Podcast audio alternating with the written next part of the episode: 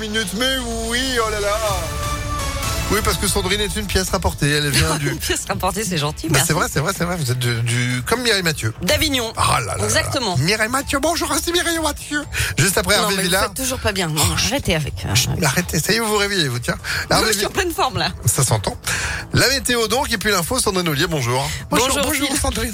Bonjour à tous. Allez, on y va. Bonjour Phil, bonjour à tous. À la une de l'actualité, vous l'avez peut-être entendu, l'hymne ukrainien résonne dans les rues de Lyon.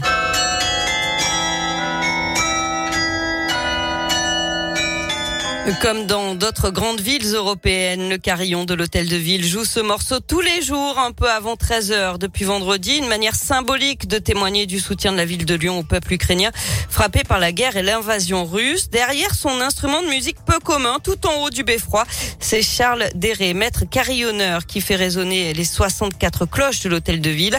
Un moment émouvant pour le musicien qui souhaite avant tout faire passer un message de paix. Ce répertoire va être interprété vraiment par tous les carillonneurs du monde. Euh, Je sais qu'il y a des carillonneurs russes qui vont jouer ce répertoire, des carillonneuses ukrainiennes, euh, belges. Donc c'est vraiment un- euh, quelque chose de très euh, fraternel en fait entre nous. Et donc à notre modeste niveau, on essaye de diffuser ce côté de fraternité à travers la musique. Cet appel a été lancé par la Fédération mondiale des carillons qui rassemble 600 musiciens à travers le monde. En Ukraine, quelques 20 000 personnes ont pu quitter Mariupol hier, assiégées par les forces russes en empruntant un couloir humanitaire.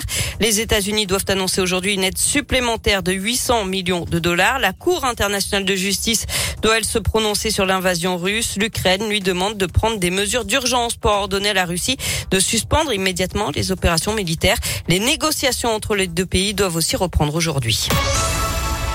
Le plan de résilience présenté cet après-midi par le gouvernement, pas de quoi qu'il en coûte, mais des aides ciblées pour soutenir les entreprises les plus touchées par l'inflation. Une hausse des prix qui met en grande difficulté notamment les transporteurs, les pêcheurs ou encore les métiers du BTP. Un risque de grève au supermarché Casino de la Guillotière. Les employés alertent sur leurs conditions de travail et réclament une prime de risque. Ils se disent à bout physiquement et mentalement. D'après le progrès, la direction écarte la prime de risque mais explique que le magasin pourra de nouveau fermer plus tôt si les conditions de sécurité ne sont pas réunies.